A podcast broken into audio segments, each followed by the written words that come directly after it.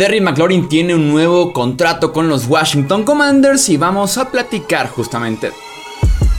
Hablemos de fútbol. Hablemos de fútbol.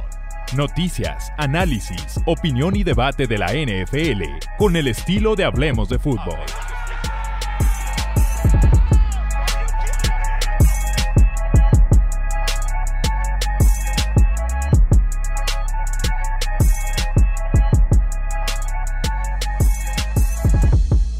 ¿Qué tal amigos? ¿Cómo están? Yo soy Jesús Sánchez, esto es Hablemos de Fútbol Express para platicar justamente de esa extensión de contrato firmada por Terry McLaurin con los Washington Commanders. Los números son los siguientes. Eh, tres temporadas se agregan a su actual contrato. Se habla de un promedio anual de 23.3 millones de dólares, algo así como 69 millones de dólares. Un total o un hasta 71 millones de dólares seguramente con algunos incentivos presentes de estos 71 millones de dólares que puede alcanzar McLaurin, se habla de que son 53 millones garantizados en total, específicamente 34.6 totalmente garantizados y con un bono por firmar de 28 millones de dólares. En dinero nuevo, tomando en cuenta este número de 23.3 millones de dólares eh, por temporada, se coloca como el séptimo mejor pagado de la NFL que me parece muy razonable. Detrás obviamente de la élite de élite como son Davante Adams, Tyreek Hill, de Andre Hopkins, por ahí también detrás de un Stephon Dix, por ejemplo. Entonces me parece que es un DJ Brown que también firmó este mismo offseason. Eh, me parece un precio razonable, un precio muy justo y un tipo infravalorado que recibe poco a poco eh, lo que se merece. Tiene apenas 26 años Terry McLaurin, apenas 3 temporadas jugadas en la NFL.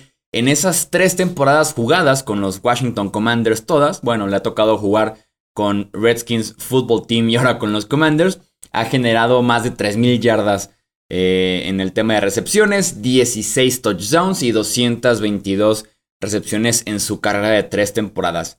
Y estos números, que de por sí son bastante buenos, hablamos de un promedio de 1000 yardas, 5 touchdowns por temporada, algo así como 70 recepciones, números de casi, de un números de wide receiver 1, casi de wide receiver 1 eh, élite, ¿no? De número 1 dominante, que seremos, hablaríamos de un 80, 90 recepciones, unas 1200, 1300 yardas y unos casi 10 touchdowns, ¿no? Esos números tienen que alcanzar Terry McLaurin. Pero lo que tiene a su favor el señor Scary Terry, es que lo ha hecho con unos quarterbacks tan malos en Washington, pero tan, tan malos. Esta es la lista de quarterbacks que le han lanzado pases a McLaurin. Taylor Heineke, Garrett Gilbert, lo que quedaba de Alex Smith, Dwayne Haskins, Kyle Allen, Case Keenum y Colt McCoy. Hay un octavo quarterback que inicia partido para Washington en esos tres años, pero que no cachó pase, que es Ryan Fitzpatrick y que hubiera sido sin duda alguna el mejor de la lista. Solamente se ha perdido tres partidos en su carrera, insisto, un tipo poco valorado en el ambiente general de la NFL. Me atrevo a decir que con todo y la extensión de contrato, con todo y que es el séptimo mejor pagado de la NFL en su posición, tal vez el fan general no está tan familiarizado con Terry McLaurin, con Scary Terry. Eh, te estira el campo, tiene una velocidad de sobra es buenísimo rastreando en el aire y haciendo la recepción, encontrando el balón en pases largos, consigue yardas después de la recepción y también el cómo ajusta su cuerpo para poder hacer la recepción complicada por el tipo de pases que venían hacia su dirección y que tal vez sigan viniendo porque va a estar jugando con Carson Wentz ahora en Washington. Eh, este movimiento extender a Scary Terry es lo primero que hacen bien los Commanders en meses. Hablando del nombre nuevo, uniformes nuevos, el dueño en la corte, problemas de ambiente laboral, acusaciones de acoso sexual adentro de la organización, entrenadores racistas, el precio que pagan por Carson Wentz, el tener a Carson Wentz como tu coreback, no fui muy fan de su draft, entonces han sido como una serie de movimientos pésimos por parte de Washington en dos, tres temporadas y extender a Scary Terry es de lo mejor que han hecho y me sorprende que con todo y lo disfuncional que es la franquicia, McLaurin diga, me quedo aquí en Washington, ¿no? Hacen un gran movimiento. Y continúa este off-season de los wide receivers, porque ha sido el off-season en el que te revelas y te cambian, ¿no? Te revelas y te pagan, hay dos opciones.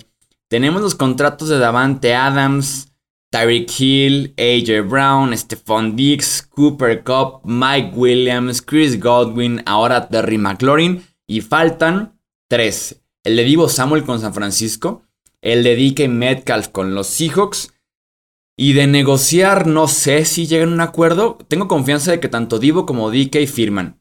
No sé si Deontay Johnson con los Steelers alcance a firmar.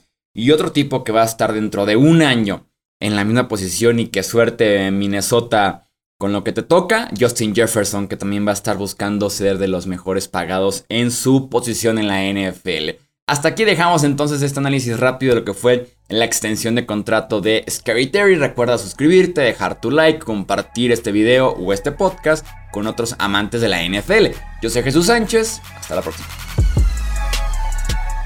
Gracias por escuchar el podcast de Hablemos de Fútbol.